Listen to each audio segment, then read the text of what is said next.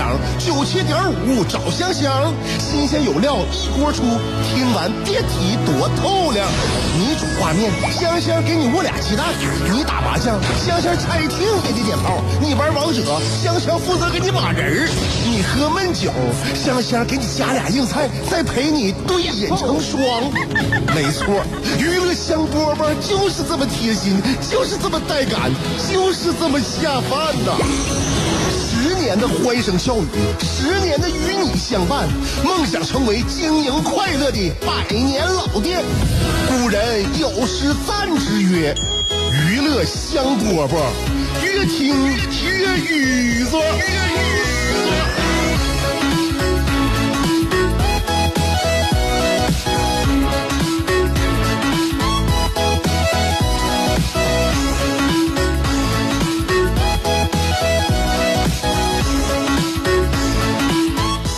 听我们今天的娱乐香饽饽，香香在这跟你问好啦。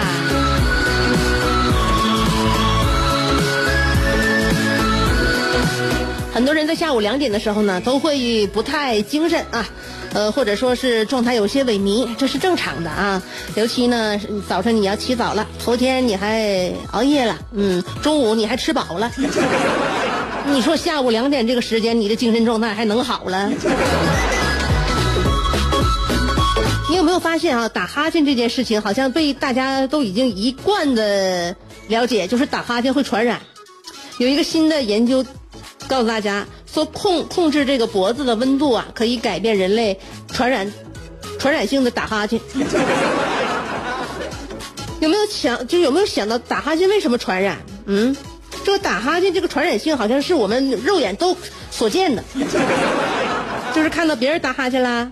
你也忍不住想要打个哈欠，但是人为什么要打哈欠呢？这个可能你要是就是喜欢了解这方面的一些小常识，你就知道了。打哈欠是大脑冷却的这种，这是一个假说啊。但是这种假说我觉得也很很很有道理，就是呢给你大脑冷却。有人说你要是想防止自己不打呼噜的话，有一个特别好的方式，很简单啊，就是使劲用鼻子深呼吸，哎，把这个凉空气吸到体内。这个时候呢，让大脑得到冷却，你你就你你就打哈欠的可能性会稍微稍微低了那么一点点啊。我曾经尝试过，因为我特别不喜欢别人在我面前打哈欠，并不是因为样子不好看，而是接下来我马上自己就要打哈欠。我想你打哈欠为什么连累我呢？所以我自己的这个潜意识告诉我，所有在我面前打哈欠的人都想害我。因此呢，我就看了这个之前我就了解到啊，这这不给大脑这个冷却吗？所以我只要看到别人打哈欠了，我就使劲的用鼻子吸气，哎，真的能克制住自己不打哈欠。那你深呼吸啊，你打哈欠其实不就是深呼吸吗？对吧？哎，我在打哈欠之前，我自己先给自己进行自救性的深呼深呼吸，可以试一试啊。这个大脑假说，这个大脑冷却假说呢，是认为打哈欠其实是为了冷却大脑，然后打哈欠这个的动作呢，会加速头部的血流，然后呢，乃至这个呃脑脊液呀，不是那个脊液，是脊椎那个脊脊呀，脊髓呀，脑脑脊液呀，它流动，然后呢，就吸入口中的冷空气呢，就会流向呃脑部的液体啊，这个冷空气进入液体了。那么大脑就凉了，反正就是简单的说就是这个理论吧。而且这个理论还认为，冬天呢，就冷天啊，冷天打哈欠多，热天打哈欠少，是因为呢，热天空气太热了，打哈欠没有用，起不到冷却的效果。所以呢，有这么一个实验，就想看一看，如果用别的方法来冷却大脑的话，是不是就可以不用打哈欠了？不用别的方法冷却大脑，哎。这个实验里边呢，就用这个冷敷包和热敷包来进行实验。冷敷包是四度，热敷包是四十六度。当然，人家热敷包外边肯定也是包着一层，你像你就像给家里边孩子腾肚子似的，那那个热水袋很热很热，你包一层布隔着点要不然四十四四十六度的热敷包也容易有点灼那个烫啊。所以呢，一个是冷敷四度，一个是热敷四十六度，然后放在不同人的脖子上颈部啊。这样呢，就可以冷却或者是加热流向大脑的血液。你看是冷却的人容易打哈欠呢，还是加热的人容易打哈欠呢？猜一猜。这不分两拨人嘛？有的是冷敷四度，有的是热敷四十六度。然后呢，要求这些就是被调查的人群呢，就亲眼就看着别人打哈欠，看着啊，你们一个冷敷一个热敷，然后看着他打哈欠啊。结果呢，冷敷的人确实不容易被传染打哈欠，不到百分之四十八点五的人就是冷敷冷敷的人啊，有打哈欠的冲动，而大多数热敷者，热敷的这帮人啊，有百分之八十四点八的都想打哈欠。所以听完了我说这些话，你打哈欠了吗？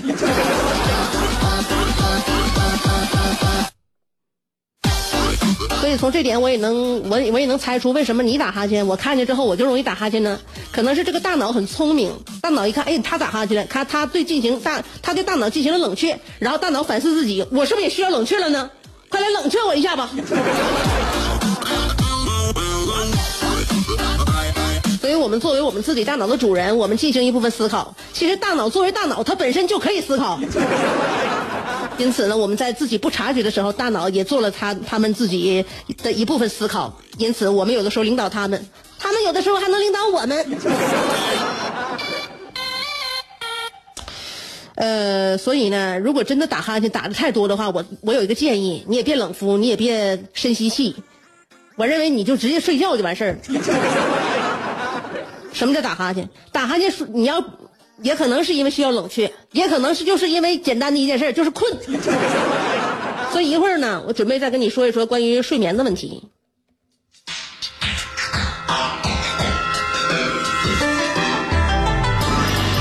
愿你三冬暖，愿你春不寒，愿你天黑有灯，愿你下雨有伞，愿你洗澡有浴霸，愿你喝酒有鸡架。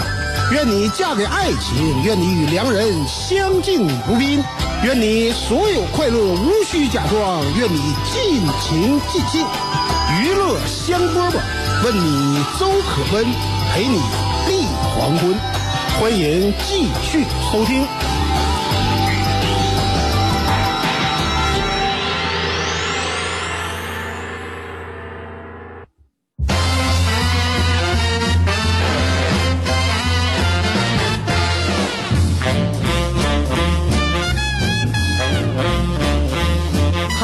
回来之后跟大家说了要说说睡觉的事儿。有一个新论文呐，咱们今天节目就以这科普为主吧。新论文说呢，午睡的孩子更幸福啊，自制力更强啊，而且分数更高。这个研究对象是三千八百一十九名四到六年级的中国小学生，这是研究啊刚出来的新论文啊。就是说，基本上呢，小学生白天睡得多越多呀，他的控制力、幸福感和情绪，还有行为以及语言智商，这种语言智商包括语言、记忆，还有常识等等。还有呢，就是学业成绩各项指标就会越好。我前面说的就是白天睡眠越多的，那么这些指标就会更好。我指的是在合理范畴啊，不是说你白天一下睡了十六个小时。嗯，就是说能午睡一个多小时的，就比那不睡觉的，好像这些指标都要占占上风、占优势。那么每周午睡三次以上的六年级小孩啊，学习成绩高出百分之七点六。所以，对于那些上课课堂上就睡着的小孩来说，让他睡，没准就是最好的选择。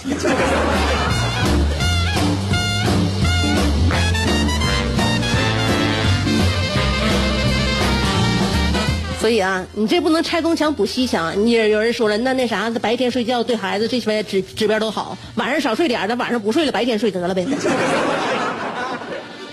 我相信没有家长会这样做吧。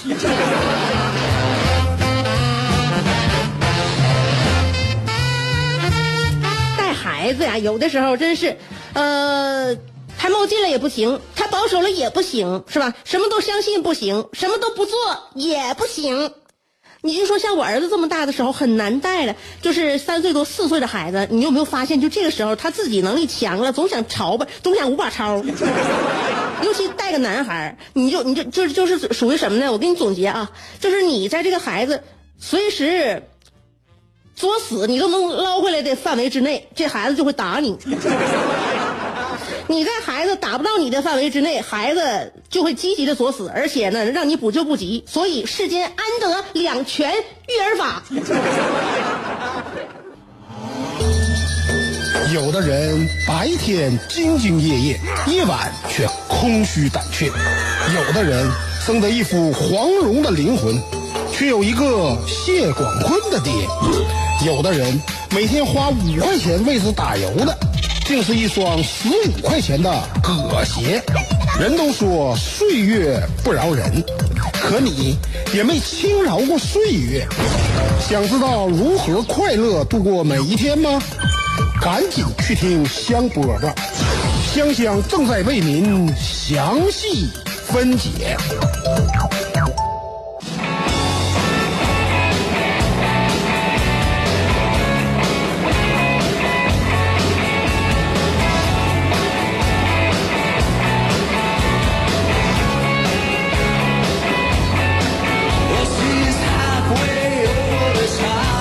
开信件，念一念尔卡的来信。今天的这封信题目叫做《梦想照进铁西》。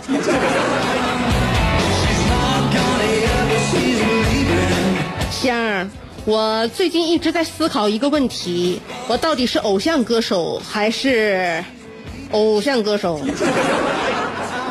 也许我再这样风韵犹存下去，是不是以后每次演出我必须故意唱错两个音儿，才能得到更多的鲜花和掌声呢？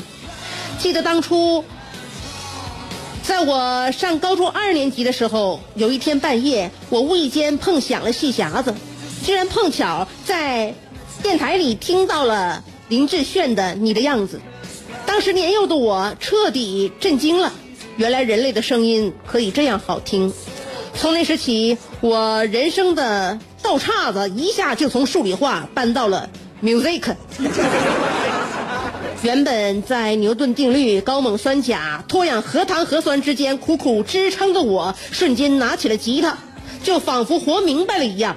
我拿起这把吉他，就仿佛拿起了一把冲锋枪，我要用它扫射我昨天那虚乏味虚无的人生。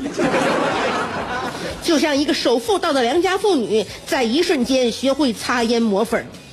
原本我要被保送到清华，可我为了我的音乐春秋大梦，我直接一个电话打到了清华大学收发室。喂，你好，那啥，我不去了。男人得有刚，无论是对待梦想还是对待女人，我就要和命运来一把梭哈。因为年轻没有失败，大不了十八年后我又是一条音乐人。事实证明我赢了，现在的我可以轻松唱出张学友的细腻，林志炫的深情，张信哲的温馨，岳云鹏的热辣。不仅如此，我现在可以走穴了，我现在的出场费高达惊人的三位数。和团队里川剧变脸和耍蟒蛇的少女挣的一样多，完全可以做到月入千元不是梦。出入不是演出招待餐，最次也是四菜一汤，偶尔还能加点咸菜啥的。想做的梦从不怕被别人看见，我就站在铁西中间，在如今的铁西乐坛提我好使。除了铁西乐坛，我在铁西文坛，也可以说是扫射。我自幼熟读唐诗宋词四大名著、诸子百家、哆啦 A 梦。我小小年纪就做到了腹有诗书气自刚，金瓶梅开扑鼻香。我曾在诗词大会上七步成诗。我在百家讲坛上大放厥词，我在最强大脑里风生水起，我在娱乐香饽饽里大火收汁。虽然年逾不惑，但为了押韵，我可以说是无恶不作。如此老有所为的我，曾被各个国家的文学巨匠，比如莎士比亚、巴尔扎克、奥沙利文和厄尔尼诺等所接见。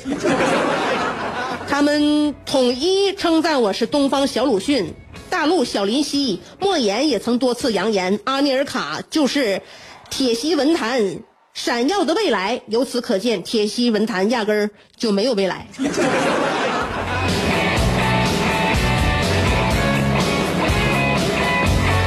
为了我的梦想，能在经历了山重水复、柳暗花明之后，终于照进了铁西，而感到无限的愚拙。想，不管明天命运对我是如何的兵不厌诈，我都会选择与命运继续梭哈。因为就算我是虾米，我也要横渡长江；就算我是菜鸟，我也要飞向远方。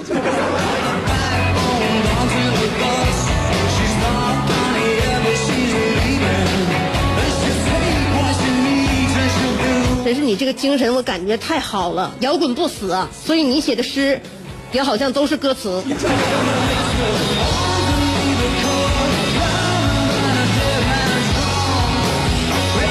我身边有这样一个好朋友，是不是每天参与我的节目？这个好朋友是如此的充满了斗志，这样我们对生活是多么多么的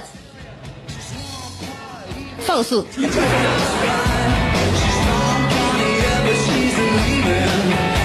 我有的时候发现啊，在我做节目的时候，也是为了押韵，什么事儿是都做得出来的。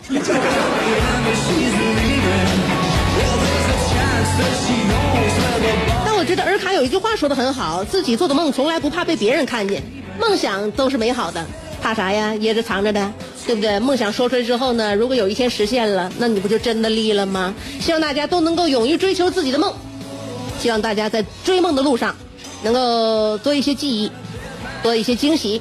今天我们节目就到这里，娱乐香饽饽，明天再见。